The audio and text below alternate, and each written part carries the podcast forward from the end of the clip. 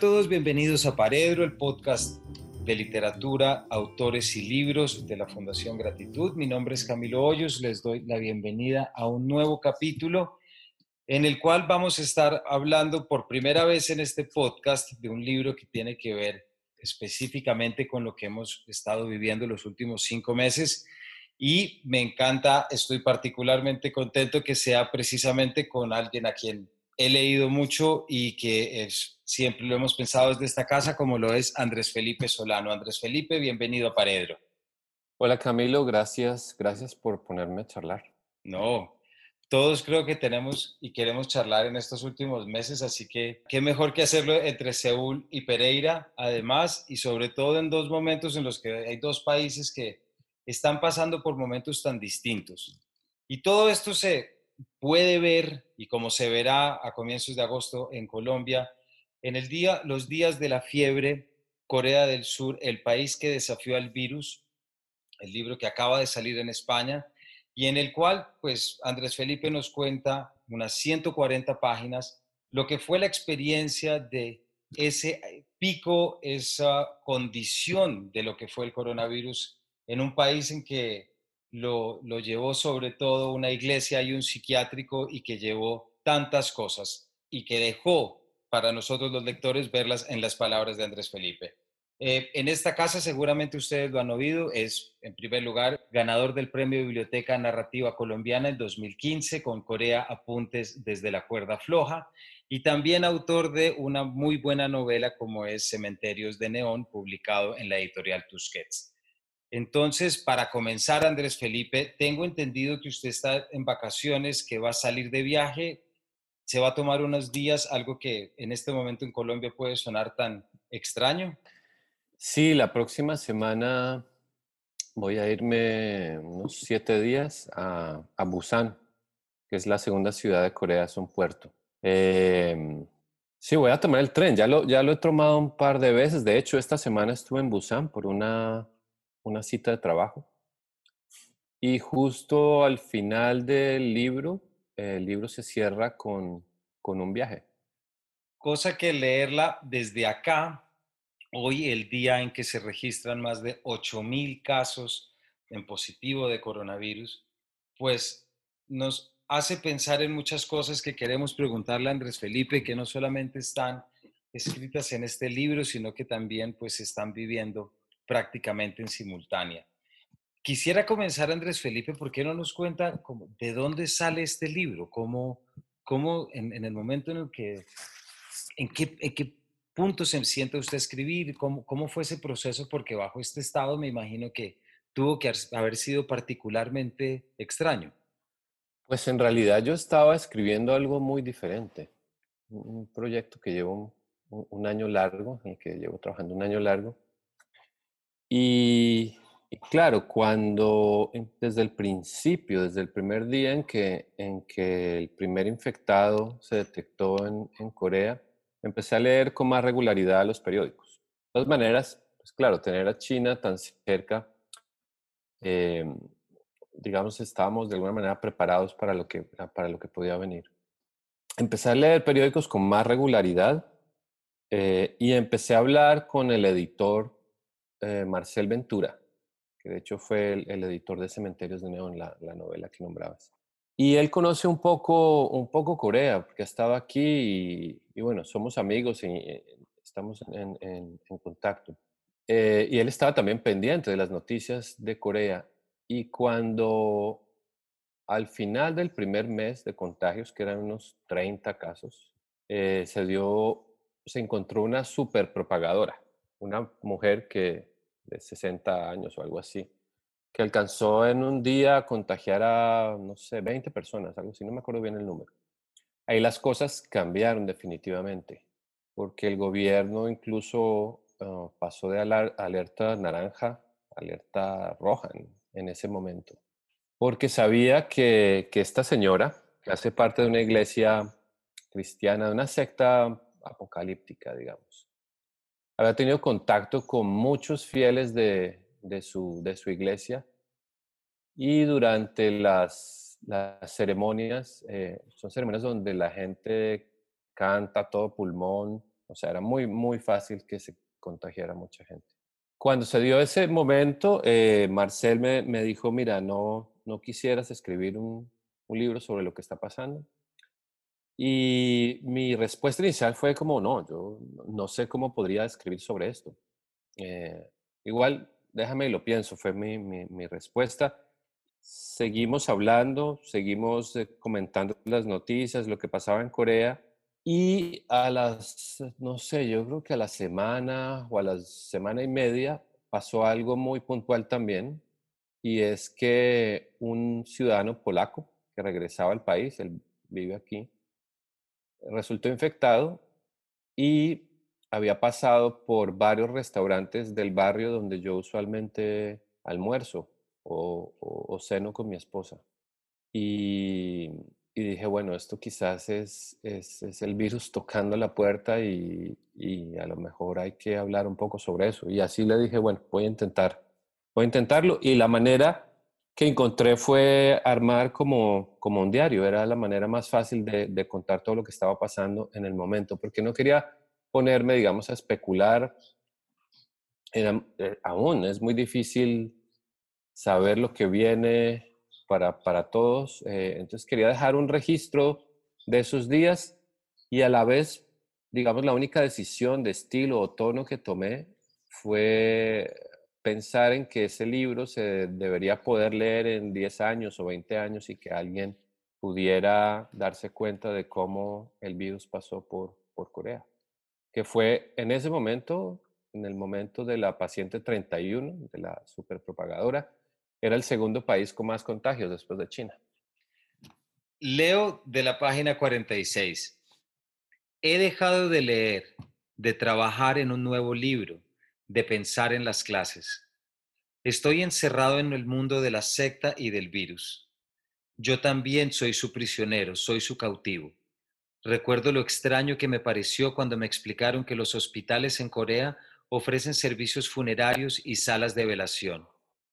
Ahora que lo pienso, nunca he visto una carroza fúnebre y tras la imagen me dejo llevar por un recuerdo largamente olvidado, un recuerdo que se posa de repente, como un banco de niebla sobre un río. Andrés Felipe, como parte de ese registro que usted nos empieza a dar en el libro, hay algo que, que ya, pues los que lo hemos leído, quienes lo hemos leído, habíamos visto en tanto en Corea Apuntes desde la cuerda floja como en Cementerios de Neón, con los dos con Marcel Ventura, quien de hecho saludamos desde acá, y allá en esos libros, en esas crónicas, entendíamos algo que usted nos contaba y es como lo que es vivir en un país donde todavía hay espías, ¿cierto? En un país en el que todavía se rige por un, una normalidad tan distinta a la de acá. Y yo creo que algo que llama mucho la atención es ese sentido de vigilancia y de pérdida de intimidad, como sentir súbitamente que dependemos de las aplicaciones que nos persiguen, pero al mismo tiempo se puede saber dónde estuvo todos los lugares de ese paciente 31, por ejemplo. ¿Por qué no nos cuenta un poco cómo abordó eso y cómo fue? Claro, el país ha estado preparado, obviamente, para una guerra y, la división de las dos Coreas, pues sí, ha generado ese tipo de cosas, pues una, guerra fría que aún se mantiene, a veces con sus picos, o sea, hace como unos 10 años o un poco más, incluso hubo intercambio de morteros en una isla que, que, visité. Y, y, todas estas cosas, digamos, de espías, de contrainteligencia. Hay todo, hay todo un entramado armado. Pero digamos que son, es una política del, del gobierno que se rige bajo la Ley de Seguridad Nacional desde hace mucho. Ahora, la vida de la gente como tal, el día a día, uno jamás siente que está siendo vigilado, espiado. Digamos, la, la imagen que yo creo que muchos en, en Occidente tienen es que, es que andamos con un dron encima todo el tiempo o algo así, o que hay policía secreta en el metro viendo a ver quién tiene la mascarilla puesta o no. En fin, de hecho, esta cosa de las aplicaciones fue una iniciativa ciudadana, fue una iniciativa de un estudiante universitario, está en un máster o algo así, y empezó a leer eh, las, las estadísticas de los nuevos casos que se presentaban, porque el, gobierno tiene la obligación de, presentar esa información. Esa es una de las cosas que se reformaron en la ley de, contagios de enfermedades infecciosas después de, la anterior eh, pandemia, que fue el MERS, en el 2015 creo que fue aquí que claro, eso cambió muchísimo las leyes en Corea al respecto, porque Corea fue el segundo país después de Arabia Saudita en contagios. Em, entonces, bajo esa ley, eh, este instituto, este Instituto de Enfermedades Contagiosas, el Centro de Enfermedades Contagiosas, está obligado a publicar toda la información de los nuevos contagios. El estudiante universitario lo que hizo fue armar una aplicación, porque dijo, leer Excel nadie va a entender muy bien lo que está pasando, es mejor ponerlo en un mapa y así nació esa aplicación.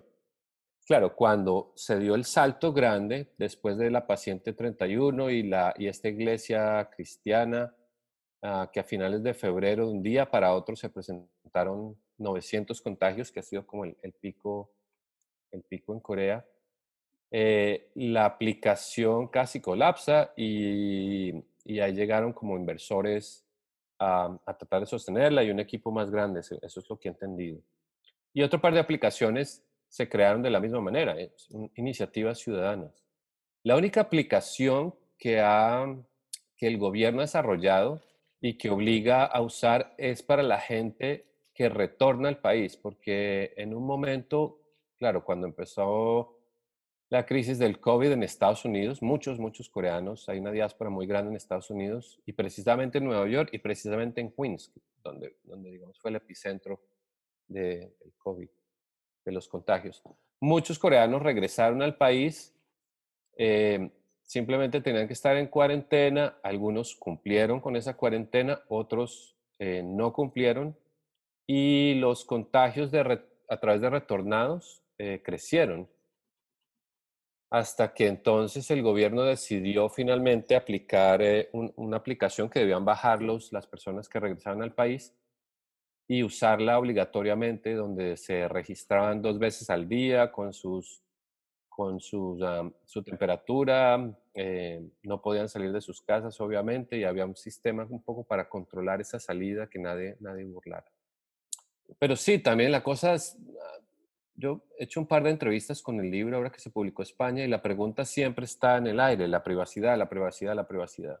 Pero yo me pregunto, Además, creo que Colombia es uno de los países con índices más altos de, usuarios de Facebook y de redes sociales en general. Eh, todo el tiempo estamos dejando rastros de nuestra vida en las redes sociales, abiertamente, y, no lo pensamos así. Y alguien que, que, se ponga a armar el itinerario un poco de nuestras vidas es muy fácil a través de una red social.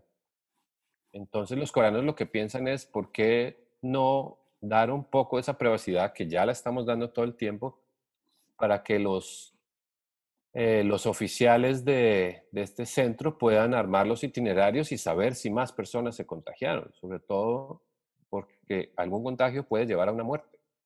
Entonces, eh, digamos que ese tema no se ha debatido tanto acá, la gente lo ha aceptado como una medida de urgencia. Pues usted precisamente se refiere a esto en el libro y diciendo, vamos dejando migajas por el camino sin darnos cuenta. Y es como ya el momento en el que vivimos, y, pienso ahora en lo que fue hace un par de meses cuando salió la, aplicación por parte de la alcaldía de Bogotá y lo que fue el unánime rechazo de gran parte, mientras que otros decían, pero pues ya en últimas, ese sentido de privacidad lo estamos perdiendo porque tenemos Facebook y nos registramos y vamos y venimos. Hay una página la hay una frase también que me gustó mucho de su libro en que dice que el virus lo que ha hecho es descomponer todas las brújulas. Entonces, ¿cómo usted cree que es que de pronto esto nos está poniendo de manifiesto como otro tipo de intimidad? ¿O, acaso se está creando una nueva privacidad y, y, y en últimas vamos a recibirla estando algunos países más acostumbrados a ella que otros? Sí, yo sí, eh, otra cosa que he pensado y obviamente aquí quizás es, es, es, más patente, es que toda esta pregunta de la privacidad es una pregunta del siglo XX, una pregunta o sea, las personas, digamos, yo creo, esa es mi teoría, que tienen, no sé, 20 años, que han nacido con Internet, esa pregunta no se la hacen, ya no se la hacen. Eh, no es un problema del siglo XXI, digamos. Y aquí, obviamente, por, por, por el grado, pues porque hay em, em, empresas, fábricas de, de teléfonos y la, y la red, la red está, todo el país está cubierto con, con, internet, es muy fácil acceder en todos lados, todo el tiempo, con gran velocidad. Pues la gente está muy acostumbrada a, esta relación con la tecnología y no la, y no la digamos que no la ve con, malos ojos, la ve como parte de la vida, claro, trae ciertos problemas, problemas graves a veces, pero también es, eh, parte de lo que significa vivir en el siglo XXI. Sí, creo que esa es una de las primeras cosas que comenzará a generar una ruptura. Pero pensemos, Andrés Felipe, ¿por qué no pensamos un poco en la manera como, como se armó, cómo terminó armado este libro? No sé si decir cómo se armó, sino cómo quedó armado, ya que me imagino que también el ritmo de escritura, es decir, lo hablábamos ahora, me pregunto qué tanto usted se acuerda de este libro, porque también cuando el tiempo se estira y la intimidad se hace más plena en estos casos, pues los estados mentales son distintos a la hora de escribir. Pero sí quisiera como preguntarle cómo fue la manera como usted le empezó a dar sentido a todo esto que lo terminó teniendo ese tema en verdad en que el 80% de los casos eran por una secta religiosa y luego los brotes habían sido de un psiquiátrico. ¿Cómo, cómo, cómo empezó a ordenar esa realidad para meterla dentro de su, su experiencia dentro del registro? Ah, digamos que yo hice un poco mi propio mapa del, del COVID y también, eh, o sea, organizando un poco la información, siguiendo el rastro de los periódicos, volví sobre los periódicos que había leído como para tener claro la progresión de los hechos, digamos, como tal. Pero una vez me puse como, como al tiempo, con, esos, esos, esos hechos del mes en que no estaba escribiendo el diario, sino simplemente leyendo los periódicos. Una vez llegué al, al día justo en el que estaba viviendo, la escritura de, del libro sí se tornó un poco, un poco extraña. Tanto que, que yo, fue una especie de trance, digamos, si, si, si podemos usar la palabra, porque no recuerdo muchas de, de las entradas y a veces me hacen preguntas y me toca un poco volver sobre ellas por esto mismo, porque la relación con el tiempo fue cambiando de una manera muy, muy brutal. Acá nunca hubo, nunca ha habido eh, confinamiento obligatorio, jamás. Pero las personas sí han decidido por cuenta propia, los que pueden quedarse en su casa, los que pueden teletrabajar, eh, en fin. Y, claro, esos días, esos eh, fueron un par de semanas, como tres semanas encerrado, totalmente, además escribiendo esto, pues sí generó un, tono, un tono de, trance, digamos. Y yo creo que los lectores, por lo que, por lo que he sabido, lo, alcanzan a notar. Ese, cambio del tiempo, esa, esa necesidad como de habitarlo, pero también de huir de él, una, una doble, un doble movimiento ahí extraño.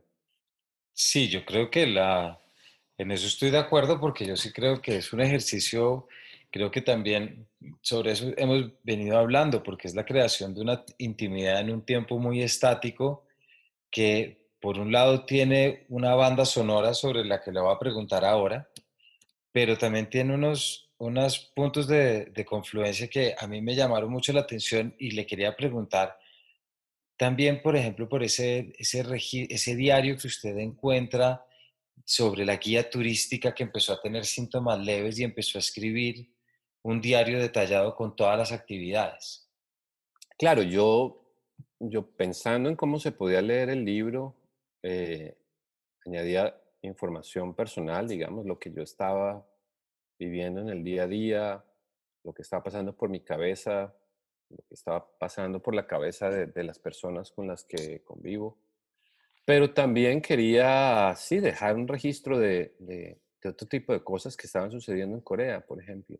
Y una de esas, y una de esas pequeñas historias que incluye el libro, yo traté de incluir muchas pues, historias de ese tipo, era el de esta guía turística que, que había decidido ella misma autovigilarse, digamos, por, por decirlo de alguna forma, llevar un itinerario detallado y completo en caso de que resultara infectada para entregárselo a los, a los, a los oficiales de, de este centro de, de, enfermedades contagiosas, lo que es, es muy particular porque es, si lo pensamos, es una, es una medida de, de prevención, digamos, ella está pensando en el bien común, pero también eh, hace parte, sí, de, esa, de esta cosa de, de, de tener que dar cuenta debido al virus de, de, todos los pasos y de todos los actos eh, cotidianos. Es, es, es, bien extraño. Y, y, y, hay otro par de historias así, claro, en, en, en, el diario, un poco para balancear lo que decía ahora la, la, experiencia personal con lo que se ha vivido en Corea, que, que definitivamente ha sido un país donde las cosas se han desarrollado de otra manera, si pensamos en, en Europa, Estados Unidos y ahora Latinoamérica, por supuesto. ¿Por qué no nos cuenta Andrés Felipe de toda esa, como decía ahorita, como esa banda sonora que acompaña el libro, que es banda sonora, pero también es banda literaria, por supuesto, porque aparecen siempre las referencias que ya que usted ha visitado en otros textos, pero bueno, desde Leonard Cohen, Ballard, por ejemplo, Busati, Burroughs, etcétera. ¿Cómo, ¿Cómo fue esa relación que, de pronto usted empezó a desarrollar o qué nos quiere contar de lo que fue sus sesiones de lectura de lo que ha sido este tiempo? Mm, digamos que, o, yo, o, o, lo intenté así, es, todas estas referencias parten de, de, una manera muy natural en que yo desde hace mucho me, me, relaciono y muchas otras personas, obviamente, con el mundo que es a través de los libros y la música y, y el cine. Y, y claro, bajo esta situación específica, muchas referencias y lecturas, incluso olvidadas, eh, me empezaron a llegar de nuevo. Y, y, pues digamos que muchos de mis libros están en Bogotá. Tengo algunos aquí que pude consultar, pero, pero Internet siempre estaba a la mano y, por ejemplo, me sorprendió mucho haberme acordado, y es un párrafo que transcribí, de, creo que es el inicio de, de una novela que leí hace muchísimo tiempo de Gesualdo Bufalino, escritor siciliano, italiano, eh, que se llama La perorata del apestado. Claro, al leer ese primer párrafo me sacudió y me hizo pensar bueno, en lo que inmediatamente estábamos viviendo, y es un libro, no sé, escrito hace mucho tiempo. Así fueron llegando esas referencias, digamos, naturales, estando yo en casa, escribiendo un poco, pensando, acordándome, fui, fui algunas fui reuniéndolas y otras también me las, me las encontraba, digamos, al azar, leyendo cualquier otra cosa, había una referencia y buscaba esa referencia y la...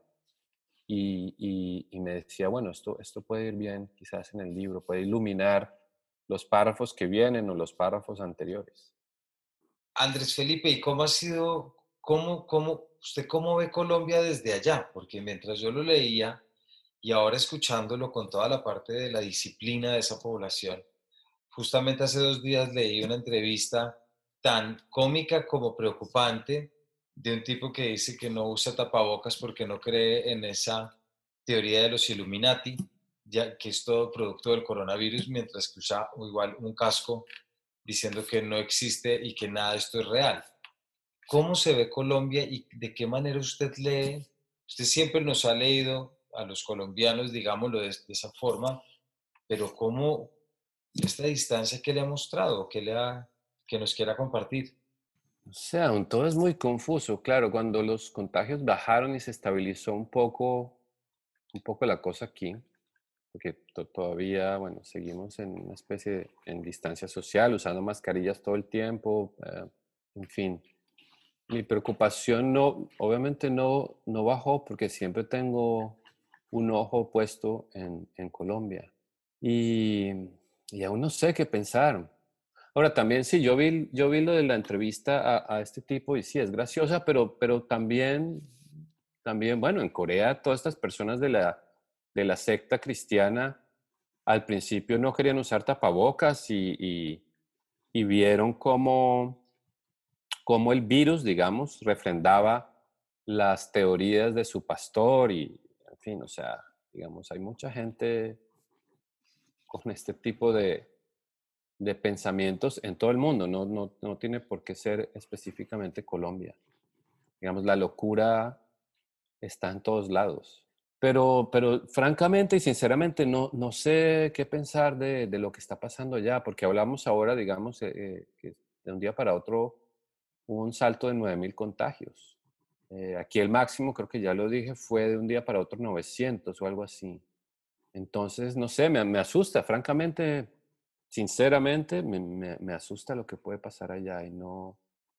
Mis días, digamos, no son tan tranquilos, pensando en que mi familia está allá, las personas que conozco, usted, por ejemplo, bueno, mucha gente obviamente está viviendo días difíciles y, y, la, y la gran mayoría de la población colombiana está viviendo días aún más difíciles, teniendo en cuenta que pues, Colombia es un país donde la economía informal es la que la que sostiene al país de alguna manera. Ojalá que ese, ese hueco tan grande que se ve ahora, las personas que deben hacerse a cargo se hagan a cargo por fin. en el libro hay, hay, una, hay, una, hay una referencia que también puede aplicarse a Colombia. Y es que pienso que el, el, virus fue, fue como un, rayo láser que fue cortando la sociedad coreana y, viendo un poco dónde están los puntos flacos de una sociedad que hacia afuera, pues la gente puede admirar y, decir, no sé, es una sociedad avanzada, organizada, etcétera, pero, pero obviamente tiene muchos problemas. El virus, los contagios grandes se dieron precisamente en focos donde esa sociedad admirada no funciona bien. La mayoría de gente que va a estas iglesias son personas muy solas, jóvenes y viejas, digamos, que han migrado de las pequeñas, de que los pequeños pueblos a las ciudades y eso les crea un, sentimiento de soledad muy, muy grande. Estos pabellones psiquiátricos rurales también están mal atendidos, gente que estaba ahí 20 años sin que nadie lo visite. Eh, un call center donde las, digamos, las, las condiciones de trabajo eran, eran, eran precarias, eh, definitivamente. Y, ojalá el virus también actúe así en Colombia, identifique muchas cosas que deberían resolverse apenas se pueda, digamos, apenas salgamos de este bache. Una última cosa que, que, digamos, se, se, puede relacionar con la situación en Colombia y es que aquí hubo elecciones, eh, elecciones regionales y parlamentarias. El 25 de abril y la gente, claro, en medio del virus, todo el mundo dijo, no, nadie va a ir a votar pues lo contrario, la gente, la gente mal que bien votó y, tiene una, ha descubierto que la democracia es, un, es, un, es una, herramienta, una herramienta imperfecta, sí, pero que hay que defender. Después de haber sido un país que estuvo en una dictadura larguísima, se ha dado cuenta de eso. Habría que elegir bien eh, en Colombia más adelante. Pues sí, esperemos que esa sea otra de las cosas que nos pueda dejar esta, esta experiencia en realidad. Andrés Felipe, y ya para cerrar, ¿de qué se trata ese otro libro que tuvo que dejar o porque por lo menos posponer mientras escribía esto? ¿Qué, qué se viene cocinando? No, eso sí no puedo decirlo. Ah, bueno. Lo siento. Porque es un libro extraño, sí. Bueno, no pues sé muy bien qué es, pero sí, pero no, prefiero no hablar por ahora. Bueno, pues entonces igual lo estaremos esperando. Andrés Felipe, muchísimas gracias por su tiempo y por habernos acompañado y sobre todo pues que aproveche mucho ese viaje la próxima semana, cosa que nosotros esperamos que podamos también decirnos aquí entre los colombianos. Sí, claro, y, bueno, mucho, mucho ánimo para lo que se viene. Bueno, pues así sea. A ustedes, muchas gracias. Ya saben, los días de la fiebre de Andrés Felipe Solano, que estará en las librerías a comienzos de agosto, eh, publicado por la editorial Planeta. Así es que ya saben dónde encontrarlo para poder entender a través de la pluma de uno de nuestros mejores escritores de crónica, pues esta otra realidad que en aspectos parece tan lejana, pero en otros nos une tanto desde el otro lado del mundo. Muchas gracias por habernos acompañado y nos vemos en una próxima edición de este Paredro.